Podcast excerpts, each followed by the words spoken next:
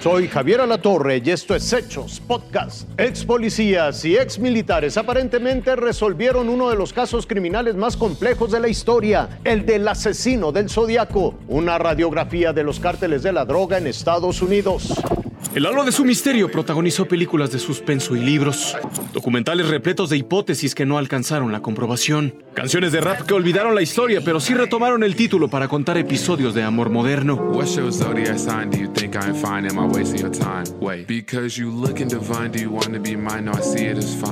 El asesino del zodiaco.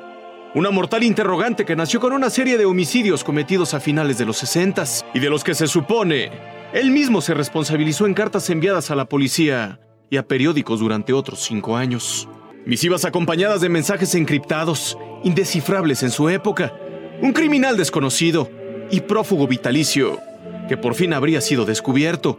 O por lo menos eso es lo que asegura un grupo de 40 investigadores policiales y militares retirados, conocido como The Case Breakers, quienes aseguran que con ayuda de nueva evidencia física y forense e información obtenida de algunos testigos, descubrieron la identidad de aquel hombre que vivió entre la impunidad y el anonimato, un pintor de brocha gorda de profesión, fallecido en el 2018.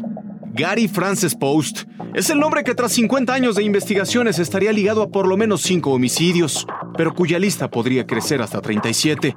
Entre ellos el de la joven Sherry Joe Bates, muerta en 1967. El Departamento de Policía de San Francisco no cree en estas revelaciones. Dice que la averiguación sigue abierta y que la joven Joe Bates no murió a manos del asesino del zodiaco. Otros investigadores que han pasado más de la mitad de su vida tras el rastro del criminal también se mantienen escépticos. Apenas en diciembre del año pasado y tras revisar 650 mil posibilidades, el FBI informó que con ayuda de un programa computacional había logrado descifrar uno de aquellos mensajes, escrito en 1969. Espero que se estén divirtiendo mucho tratando de atraparme y no le tengo miedo a la cámara de gas son dos de las frases que forman el escrito. Hoy el misterio del asesino serial está acompañado de un rostro y un nombre, de una nueva hipótesis que acompaña como tantas otras aquella interrogante de muerte con más de medio siglo de vida. Raciel Cruz Alazar, Fuerza Informativa Azteca.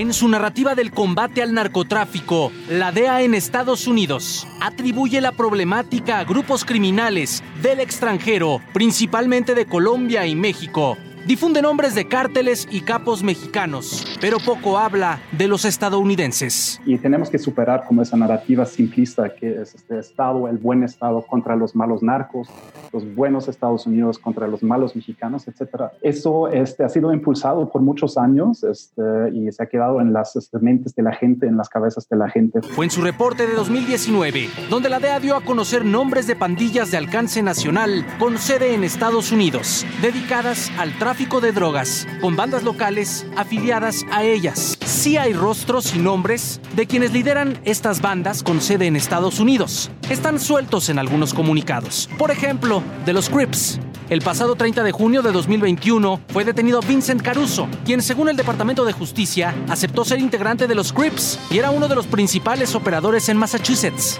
Junto con él fueron arrestados Ernest Johnson, alias Joe Pesci, Lori Caruso y Nicole Benton, tras ser acusados de conspiración para fabricar, distribuir y poseer con la intención de distribuir 400 gramos o más de fentanilo. Pero los verdaderos dueños de estas empresas criminales, muchos son norteamericanos, muchos son este, organizaciones que van haciendo en California, en Las Vegas, en Chicago, en, en las grandes ciudades donde se consumen estas drogas. También un líder de los Bloods en Nueva York, Howard Davis, conocido como Mousy y Mr. Fed Up, enfrenta desde el pasado 14 de junio cadena perpetua tras una condena por 48 cargos, entre los que se encuentra distribución de sustancias controladas. Las actividades monopólicas de estas mafias son de estadounidenses. Eh, Estados Unidos no da nombres, no da nombres de los grandes capos, seguramente están vinculados a muchas actividades vinculadas a este, el manejo de dinero cash. Caras y nombres de grupos dedicados a la distribución de droga en Estados Unidos que se conocen a través de búsquedas en comunicados, pero no por medio de las campañas propagandísticas en Estados Unidos, como ocurre con los cárteles mexicanos.